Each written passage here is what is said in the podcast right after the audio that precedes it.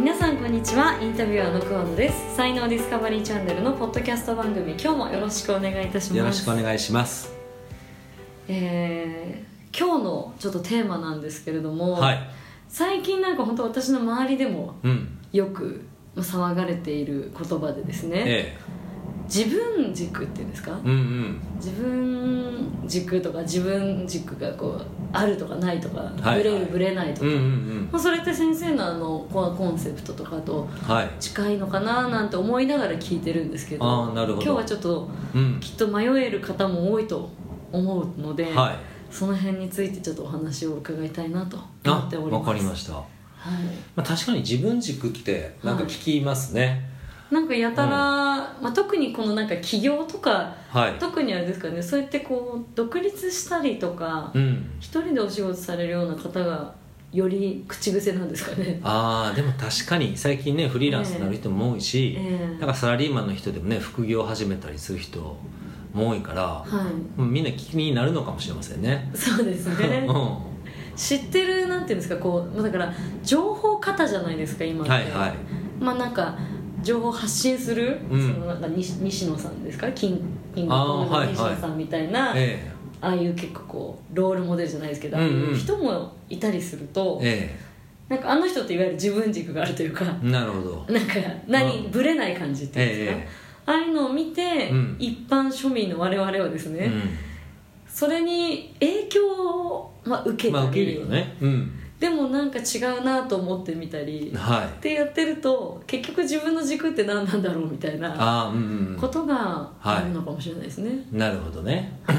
まあ確かにそれがなかったらこう誰かの話を聞くたんびに そうだなと思ってそうですよね。こうグラグラになっちゃうかもしれませんね、はい。うん、でも重要なのははい。あのー例えば誰かの話を聞いたら気づきってみんなあると思うんです何かしらを、うん A さんの話を聞いたら A さんからの気づきがあるし、うん。B さんの話聞いたら B さんからの気づきがあるしでそれをこう自分の中でどう活かせるのかっていうところがポイントではい。それがなかったらなんか A さんの受け入れで終わるじゃないですか、そうですね、うん、でそのまんま例えばこうフリーランスになったり情報発信しても、はい。あだったらねさっき倉野さん言ったんだったらこうあの西野さんのブログを見ればいいだけの話で 別にだったらそっちの方がいいみたいな、ねそのはい。受け売りやってる人のブログを読む必要ってなくなりますよね、はい。でこれすごく面白いと思うんですけどはい。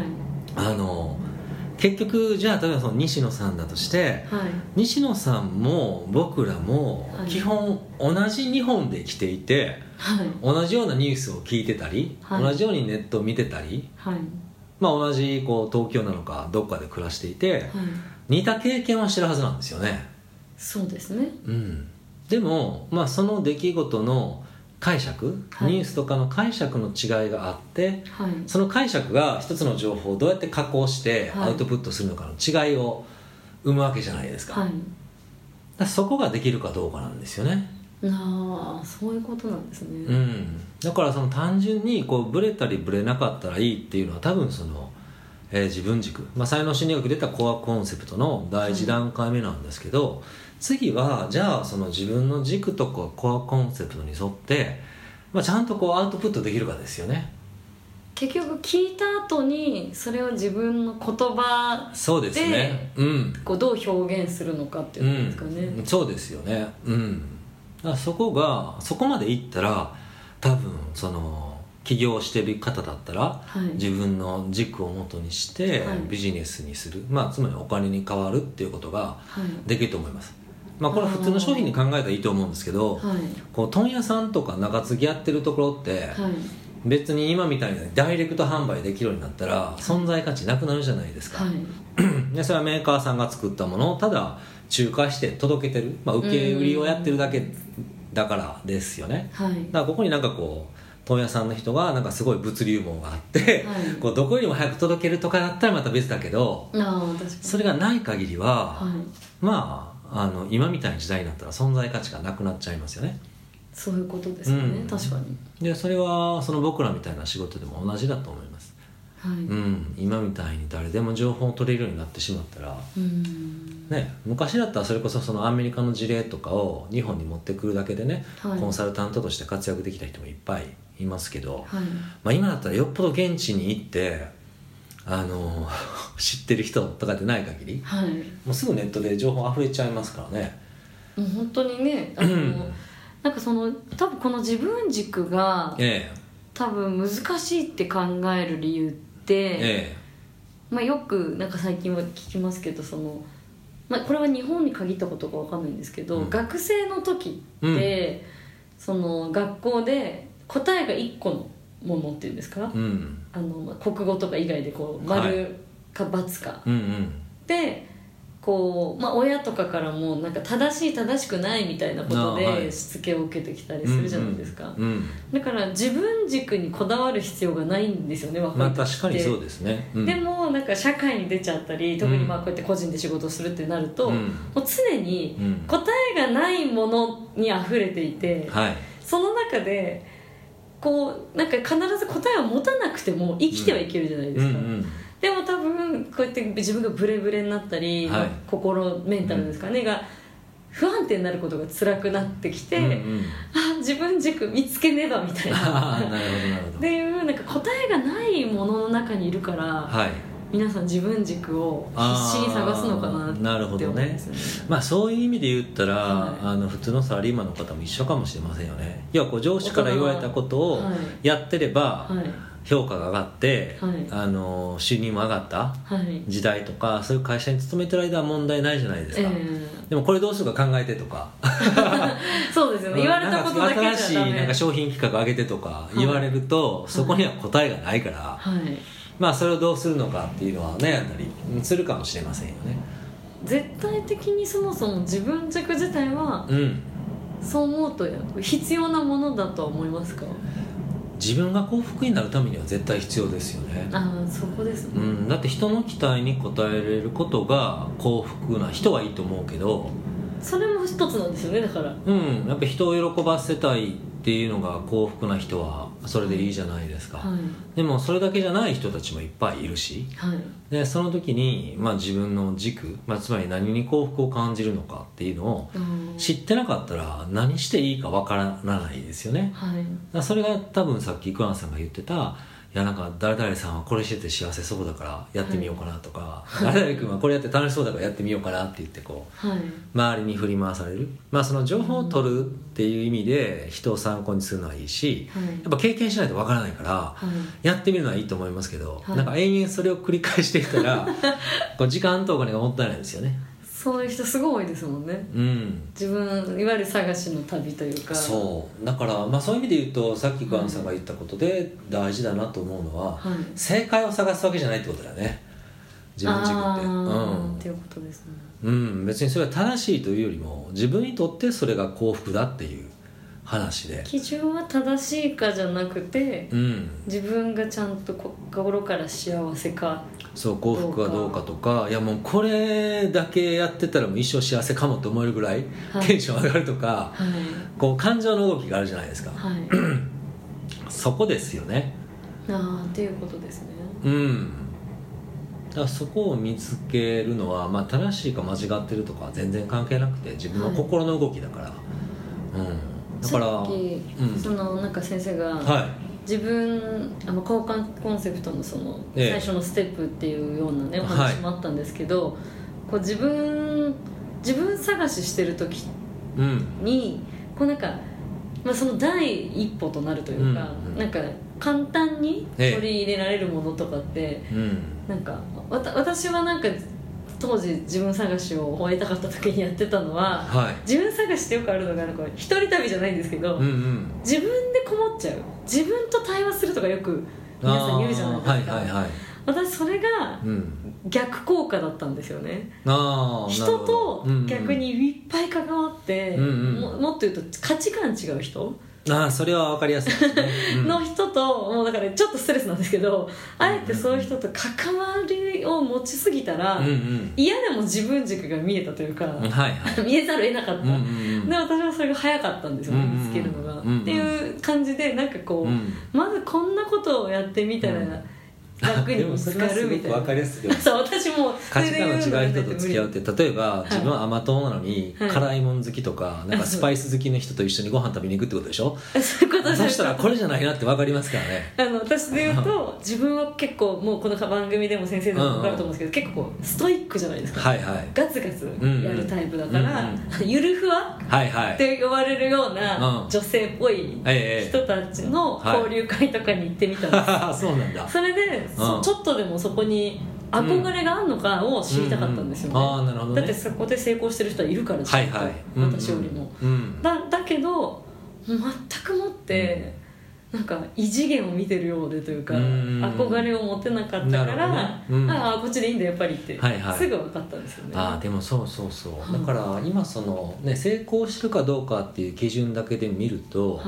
自分軸って関係ないじゃないですか。そうですよね。例えば収入を上げるっていうことを考えた時に収入が上がる公式みたいなのがあるからああそもそもでしょ、まあ、はい。例えばこう普通に勤めてる人だったら、今だと伸びてる業界に行くのが一番いいですよね、はいまあ、業界によって給料って上限が違うから、一番高い給料の業界に行って働いた方がいいわけで、はい。そもそもそこ外したらはい。給料って上がらない、そうですよね。どんなに頑張ったの、そうそうそう、はい。だからそれは自分軸がどうこうというよりもやっぱ稼ぐための方程式っていうのは別にあって、えだからそれはそれでありなんですけど、はい。一方でじゃあそれをやるからといって自分が幸福になれるかって言ったら必ずしもそうじゃなくて、はい。だからその成功の方程式と、まあ、自分軸と両方の掛け算がマッチするところですよね。ああそうか。うん。そこが重要で。ねだから桑野さんがそのストイックだと分かってそっちの働き方とか、打ち出し方に変えたっていうのはすごくいいことですよね。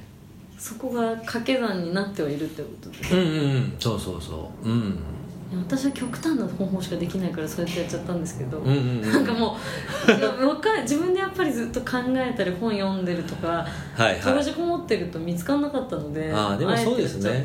だから自分軸にしろコアコンセプトを見つけるにしろとても重要なのはやっぱ自分を客観視することなんですよね。あやっぱりそこにが最も大事なんですかね。いやだって自分って自分軸の、ん？なんて中にいるわけじゃないですか。自分と自分軸って基本一緒でしょ？一体化しちゃってるから。一体化してるからここで自分見ようと思っても見れないよね、あですね。基本的に。はい。うん。まあなので、うん。あの昔から言われてるのは日記を書きなさいとかよく日記を書けちょっと俯ばいいとか、ね、瞰してそうそうそう。書けるから、うあん、ー。でそういうのがもう何年分とかも溜まってる人ははい。昔見直した時にあはい。ここは昔と変わらんねやなっていうところにも気づくし、うん。あこういうのは変わってきたんだなっていうことにも気づくっていうことをね、はい。あのよくおっしゃいますけども、はい。まあ、それはその日記というこう何年間もの蓄積があるから分分かることで、うん今までそれをやってない人がいきなりやろうと思っても、はい。そもそも自己客観視する力がないから難しいと思うんですよね、はい。まあ、なのでそういう意味で桑野さんが言ったこう外に出かけるっていうのはいいと思うんです。自分とは違う人間と出会うことではい。私そんなこと考えたことはないとか、ね、いやその考えはちょっとおかしいやろとか、ええ。もう自分の中で起きてくるじゃないですかいろんな思いがそうですね、うん。違和感を感じない感じるってすごい大事ですよね。そうそうそう、うん、であこれは自分も好きだとかね。あの、はい憧れとかとは別ですけど、ええ。うん、でそういったこう気持ちとか考えっていうのが要はこう A という現象を見た時にはい。自分が持つ感想なので、あー。それは一つの自分軸から出てくる反応ですよね、確かに。うん、それは全てとは言わないけど、ええ。だからそれを材料にして自分自身を見つけていくっていうのはありだと思います、うんまあ、時間はちょっとかかるだろうけどね。そうですね、うん。しかも結構本当違うところに行かないとあそうそうそう。なんとなく自分に寄せちゃってそうなんまですよね込まれちゃいますようん。ね、、結局人間ってこう自分の快適なところに行きたいっていうのがあるかコら ンフォートゾーンですね。そうそう。なその範囲から出ない限り新たな発見っていうのはないんですよね、はい。よくその海外に出た人と喋ってたら、まあ、みんな言うのは海外に出て初めて自分が日本人だと思ったってあこれみんなよく言うでしょ？日本の中にいる客観視できたってことですね。そうそうそう。日本にいる間は日本人が例えばそれこそ嫌いだとか面倒くさいとか思ってたとしても、あえ。海外に出て日本の良さが分かったとかっていうのは自分の日本人らしさとかその常識が通用しない。ー、ええ世界に行くからですよね。全くかん全く違うものにそうそうそう。あんなに一気に触れるんですもんね、うん、だこれは一緒で普段一緒に働いてない人とか違う業界とか、全く別のバックグラウンドと持ってる人と出会ったら日本人でもやっぱ通じないところがあるわけですよね、はい。でそこがあらわになるっていうところで自分軸っていうのは分かるんですよ、うん、客観視をすることはまずやっぱり自分客客観視するためにやっぱりそうやって外に出ることから始まるってことですね。そうそうそうそう、そうだってこう白色の人が白色の中にいても何色か分からないって多分ずっと言ってるよね、確かに、うん、あだからあのぐるぐるぐるぐる軸がなかなか見つからないって言ってる人は、うん。結局近しいというか、うん。似たような環境の中をえで行動してるってえいることですよね。かその外に出て、まあ、実はそこでこういろんな違和感とか、はい。違いとかを感じるんだけど、えっと、それに気づきたくない。あもしくは気づけない状況の人ですよね。やっぱその自分軸ってみんないいことのように思ってるかもしれないけど、はい。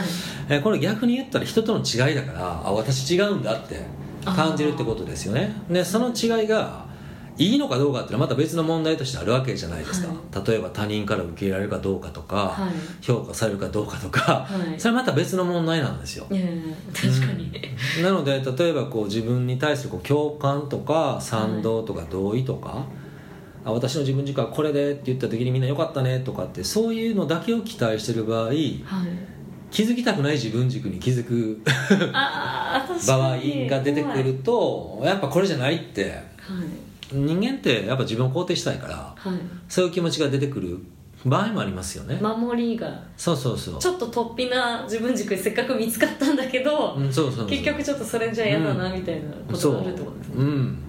でも実際こうそこに気づかない限り自分の才能もわからないし、はい。要はこう価値って人との違いじゃないですか。例えば僕と桑名さんが全く一緒だったら、はい。この2人が世の中に生み出せる価値は全く同じになるのでね。まあ、一人でいいっていう話になりますよね。確かに。うん。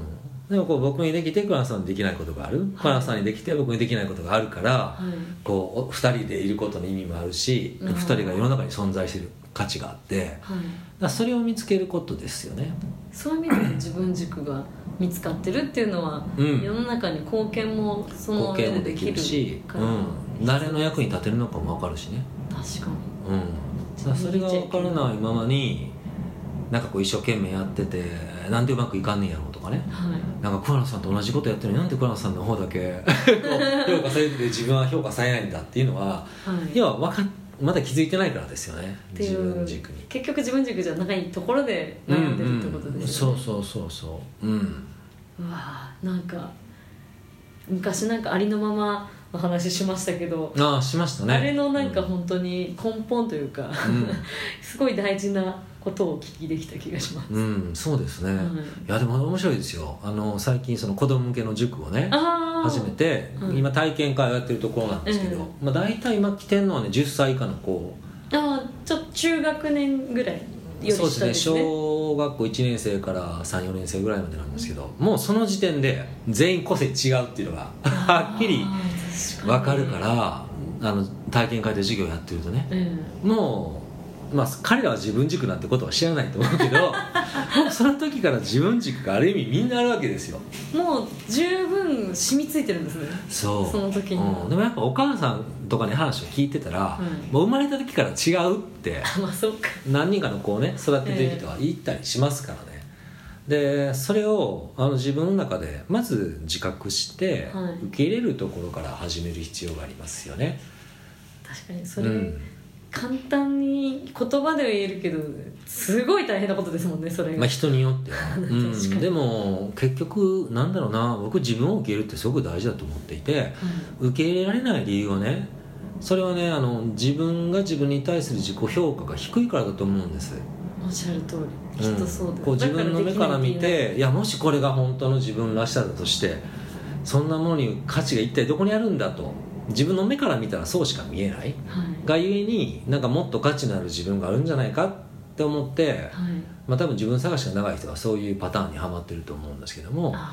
でも重要なのはそういうことじゃなくてじゃあこの自分が価値を生むってどういうことがあるあり得るんだろうっていうのを。はい。まあ探してもらうことですよね。本当です、まあ、この間ねあのオリンピックやってましたけど、はい。あのフィギュアの選手ってみんな体型とかも全部違うじゃないですか、うん確かに。でも羽生君みたいじゃないとゴールドメダリストになれないと思ってたら どうするの？みたいな。みんな体型違うし。無理だよね。でもそれぞれこう自分の体格とかいろんなことを受け入れてその上で自分があのいいパフォーマンスをしようと思ってうん。例えばこうあの選手にできないパフォーマンスだと自分はこれできるとかあってそれを競い合うから見てる人も楽しいわけでね。だから全員羽生選手みたいなパフォーマンスやってたら面白くないじゃないですか。ジャンプがねできりゃとにかく優勝ってなっちゃったらうん。なんか全然味気のないそうそう。何回転だけが大事みたいになっちゃいますもんねだからちょっと黒野さんは知らないかもしれないけど、はい。昔あの伊藤みどりわかりますよ。あわかります？トリプルアクセル。そうそうそう。彼女が出てきた時は本当にねフィギュア界にとってはあの衝撃だったらしくって要はそれまではもうお人形さんみたいなああ確かに。いわゆるフィギュアスケートの世界ってそうだから、はい。でも彼女はもう体どっちかってがっしりしてるしめちゃめちゃエネルギッシュではい。元気な感じなんですよね、にそうですね。で彼女がそのトリプルアクセルすっごいこうアクロバティックな演技をしたのが、それまでのなんかこう舞踏会っぽいフィギュア界にとってはものすごく新鮮というか衝撃ではい。それでガンっていったってコーチが言ってたから。力強さみたいなのがそうなんですよ。出てきたんですね。うん。でそれはやっぱ彼女は自分の持ち味を生かしたってことなんですよね。お人形さんみたいな可憐な感じじゃなくてって。そうそうそう。シフトできたってことですよね。そう。だからやっぱりその今の自分まああらこう聞いてる方だったらあなたの視点でははい。自分の価値はい。ってあるかどうかわからないかもしれないけど、はい。それは生かし方なんですよね。はい。でその視点が自分でないんだったらもうそれはもうプロに聞くのが早いわけで誰かに相談したり。確かに。うん。だからまあそこをまず一番初めに知ってほしいですよね。はい。うん。どうしてもこう今まで生きてきた経験とかい。いろんな人の意見で、なんかこうじゃないと価値がないって思いやすいけど、はい。もうそれはもう先入観だし、はい。うん、そこから外れたところに可能性ってのありますからね、あう本当あれですね。はそこでハマってる場合じゃないよっていうところで結構みんな悩んでるかもしれないですね。そうそう。いやでも本当にそうでね、うん、今世の中で起きてる変化もそうで、はい。うん、なんか電気自動車が出てから自動車メーカー慌ててるじゃないですか。はい。車ってこれからこうだよねって全然違う人が勝手に言ってはい。でそれでみんなが慌て慌てふっためいていて、はい。同じようなことは今全産業に IT の登場で出ていて、うん、でもみんながトヨタになろうと思ってたらもう無理だよね、はい。うん。本当ですねうん、それと同じことがやっぱ個人にも言えるし、はい。まあ、そこが自分軸でありコアコンセプトで、はい。そこを土台にして生きたり、まあ、生きていったり働くことがやっぱ幸せになる一番の早道だと思いますね。うん。結局はい。そこですね。うん。はい。あの今回は自分軸から派生したもののかなり深いところ 広げていただいてありがとうございました。はい。はい、ぜひこれ聞いてる皆さんあの早速あの本気で幸せになるためにうん。コアコンセプト自分軸をですね見つけていただきたいなとうん思います、はい。ありがとうございました、はいありがとうございます